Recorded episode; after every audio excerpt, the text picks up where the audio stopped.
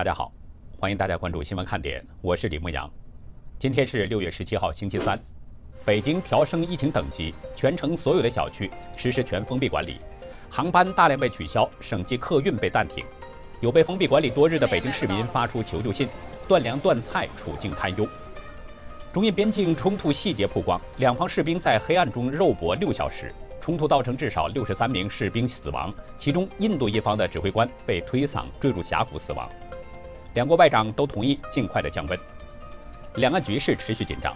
中共运八和歼十等战机今天中午闯入了台湾西南空域，这是中共军机在九天中第四次进入这一区域。来自美国、澳洲、加拿大、欧洲和香港、台湾的八十六个非政府组织今天向中国高层发出公开信，要求必须废除《港版国安法》。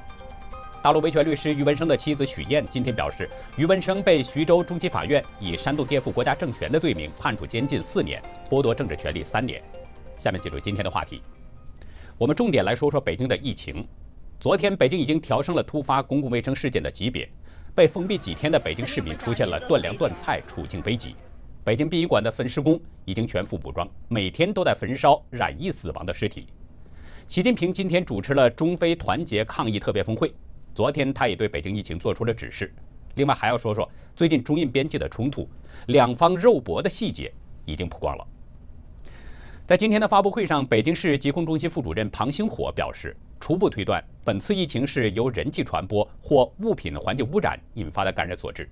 他表示，新发地市场是北京市最大的农副产品交易市场，物流广泛，人员密集，疫情扩散风险大，控制难度较大，不排除发病人数未来还会维持并持续一段时间。他指出，目前北京市的疫情正处于上升期。北京市委宣传部副部长徐和建在同一个发布会上表示。昨天已经将突发公共卫生事件响应级别升到了二级，并进一步加强了出入境的防控措施。他说，在疫情防控上怎么严都不过分。昨天北京市委开会，传达了习近平的最新指示，强调要把疫情防控作为当前最重要、最紧迫的任务来抓。但中共官媒没有透露习近平发出指示的细节。新华网昨天报道，习近平将在今天主持中非团结抗疫特别视频峰会，并发表讲话。报道说将要邀请联合国的秘书长、世卫总干事等作为特邀嘉宾，但同样没有看到进一步的消息。目前，北京是全国唯一的一个突发公共卫生事件二级响应的省市。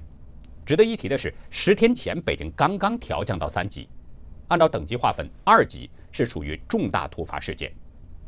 北京疫控小组透露，从十四号以来，已经对三十五点六万人进行了核酸检测。今天将完成三十五点五万涉及市场相关人员的检测工作，其中八千多名员工在接受检测之后被送去隔离。另外，对重点行业、重点领域和重点地区的人员检测工作也在同步进行当中。据当地媒体报道，北京现有将近一百家医疗机构提供中共病毒核酸检测服务，但是许多已经预约号满。知情人介绍，北京地坛医院的每个检测点都有保安，见人拍照就大喊删掉，不许拍照。有许多排队检测的人自称是去过新发地，担心自己是无症状感染，所以自行过来检测。从今天开始呢，北京各学校停止到校上课了，住宅小区严格实行人员进出登记和测量体温。据香港经济日报报道说，目前北京全市所有的小区已经实行了严格的封闭式管理。有网友爆料说，中南海也已经完全封锁了，人员车辆都不准出入，但这个消息无法证实。北京市民江先生介绍，北京大部分村镇都封了，只许进，几乎不让出。他怀疑当局可能准备要封城，大家人心惶惶，都不敢出门。一位媒体人王先生对路透社说，担心北京是否会像以前那样发出一级响应，让人们无法再上班。他担心，如果疫情得不到控制，可能会导致北京全城封城，就像今年年初的武汉一样。王先生的担心不是没有道理。武汉当初封城，事先没有任何的征兆，突然间就把一座一千一百万的城市给封锁了。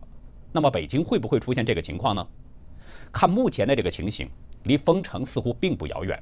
所以希望北京市民只要有一分希望，最好能离开北京。在今年的一月，一位武汉的护士长曾对家人这么说：“千万不要相信政府，要靠自己。”我想这句话值得大家深思。继新发地客运站、四惠客运站还有六里桥客运站已经停运之后，今天上午的十一点，永定门客运站也暂停了省际客运，八王坟客运站将从明天的下午一点五十分也将暂停运营。截止到昨天深夜，北京已经双向关闭了十多条高速公路，机场航班也被大量取消。彭博新闻报道，今天北京两机场进出港的航班取消率大约都在七成，有一千二百五十五次航班之多。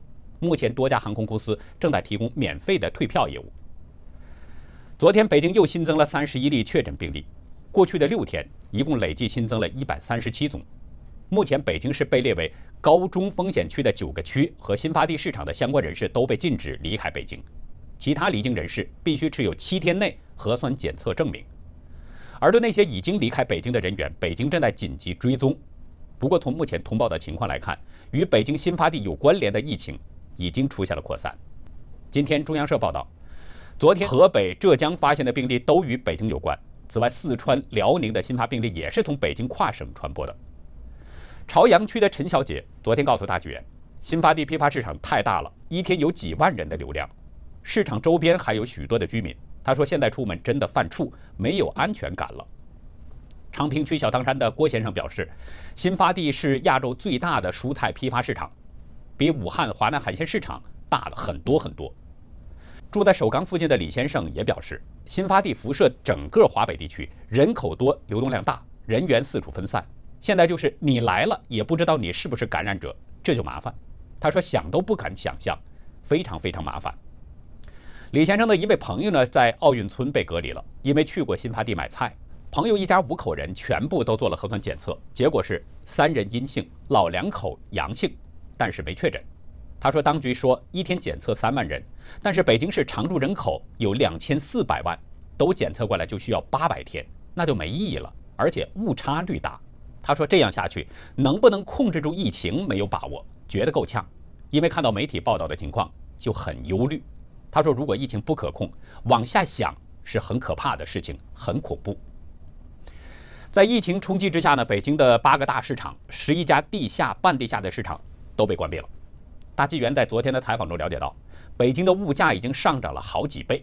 李先生家门口的超市菜价就涨了四五倍，但是蔬菜前天就已经被抢光了。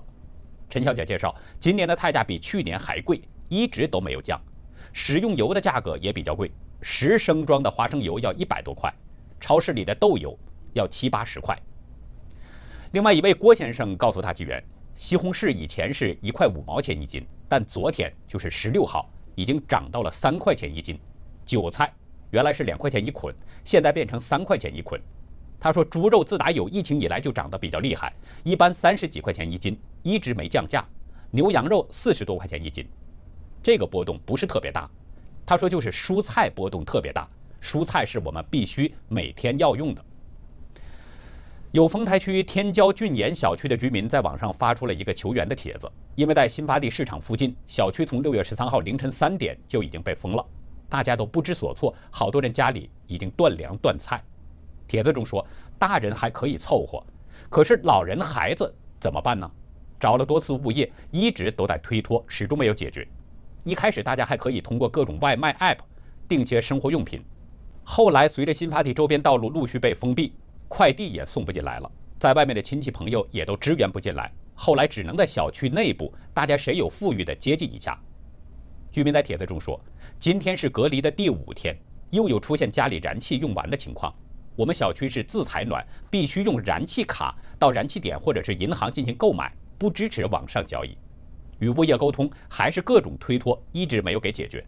一二三四五市民服务热线也一直打不进去。”这些天也没有志愿者或者政府的相关救济人员送物资，眼瞅着日子过不下去了，我们实在没有办法了。从市民反映的这些情况来看，武汉当初的情况可能在北京又出现了，被封闭隔离的人们处境相当危险，也足见北京的疫情有多严重。那么会不会出现一线的医护人员没有隔离服的情况？会不会出现女医护仍然没有卫生用品的情况呢？这些都值得怀疑。有网友说：“这年头连温饱都得自己创造，现在怎么办？物价狂飙，生活水平下降，每天跟坐牢一样。我希望老百姓真的别跟着共产党走了，信他们的话，不存粮食，现在连大额存款也不能取出来，简直是不让人活。有北京市民向希望之声透露，殡仪馆现在每天都在烧染疫死者的身体。市民朱先生的一位朋友在殡仪馆工作，那位朋友告诉朱先生，他所在的殡仪馆现在每天都有因中共病毒致死的尸体等待焚烧。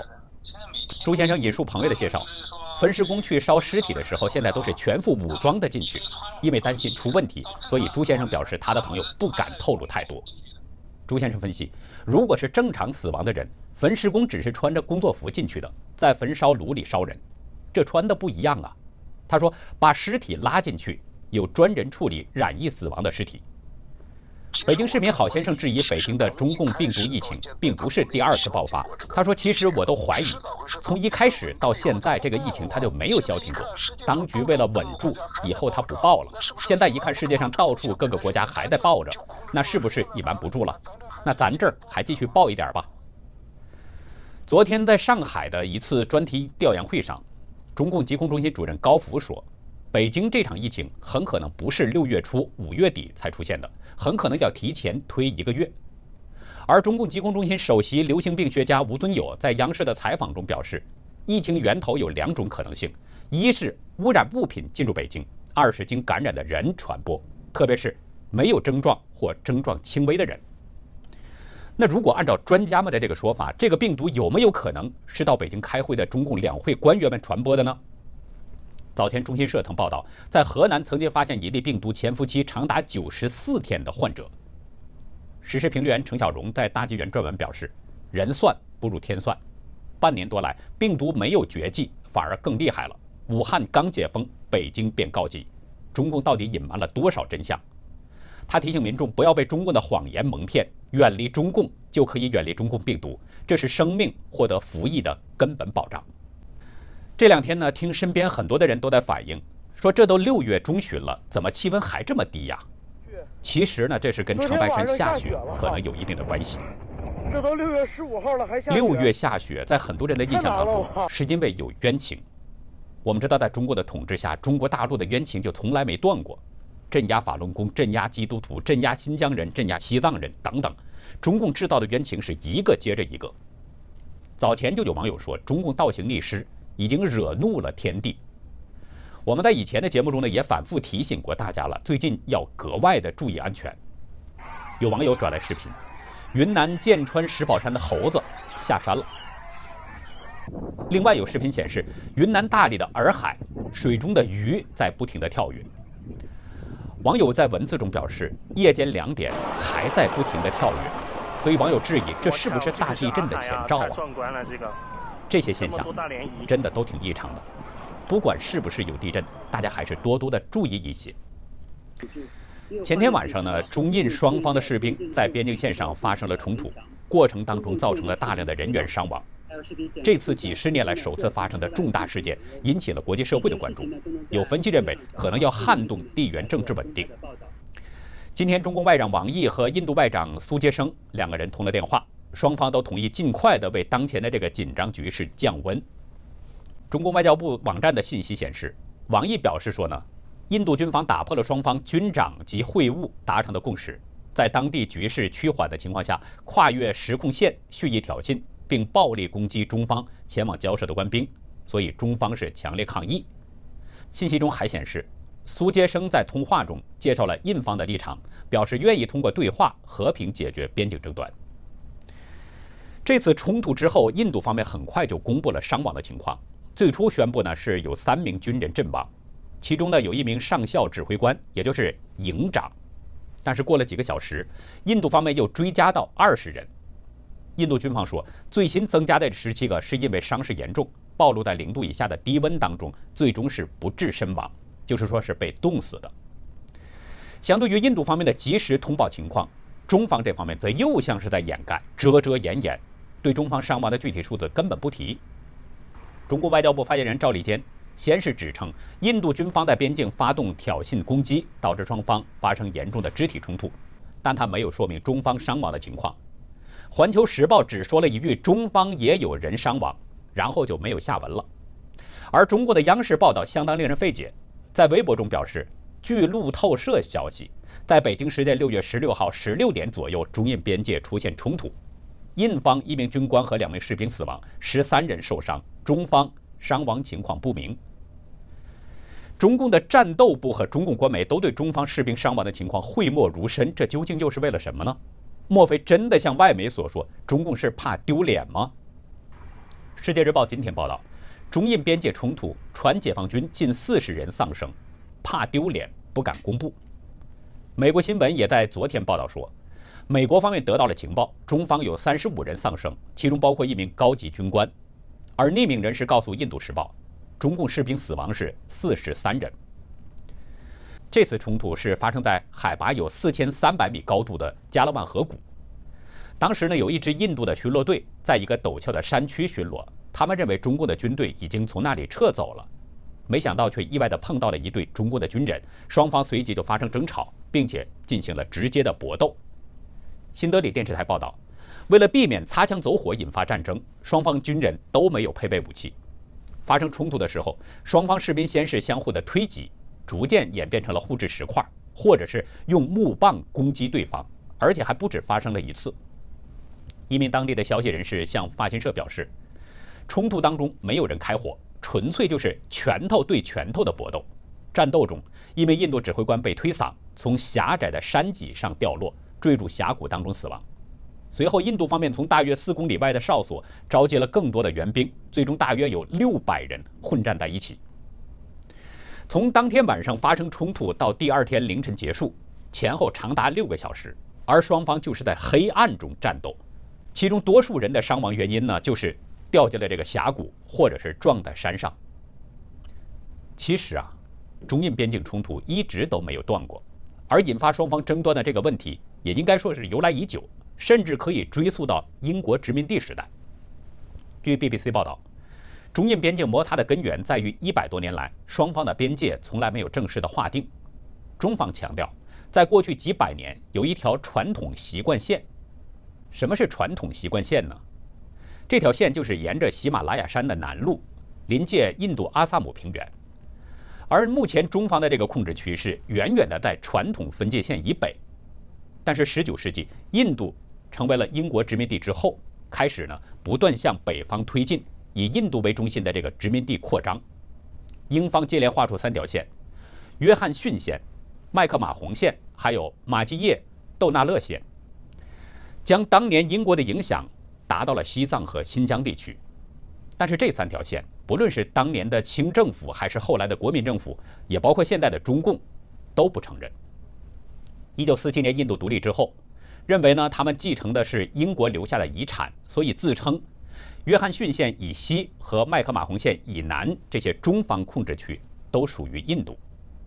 一九五四年，印度政府全面修改了官方地图边境，在中印边界东段、中段和西段都不断的蚕食争议地区，甚至越过麦克马洪线向北推进。从那以后，中印两国之间的边境冲突也就逐渐的增多。并且在1962年，两国之间发生了严重的边境战争。岭南大学政治学系教授张博慧也认为，两方边境冲突背后的主要原因就是边界线没有划分清楚。他对《苹果日报》表示，双方边境守军在两国实际控制线之间的模糊地带相遇，因为互相挑衅而积怨，但双方高层都不想在边境冲突升级，即使这次传出重大伤亡，双方也没有动用枪械，估计。很快会通过相关的渠道解决这次事件。那么这个事件将会如何发展呢？我们后面还会继续关注。那好，以上就是今天公共区的节目内容。如果您喜欢新闻看点，请点击视频右下方的点我订阅，或者是二维码订阅，这样从周一到周六您都可以看到我们的最新节目。也希望您把新闻看点推荐给您周围更多的朋友。腾讯首席执行官马化腾连续四个交易日减持股票。套现是四十二亿港币，他是要跑路吗？在会员区，我们就来聊聊这个话题。好的，感谢您的收看，再会。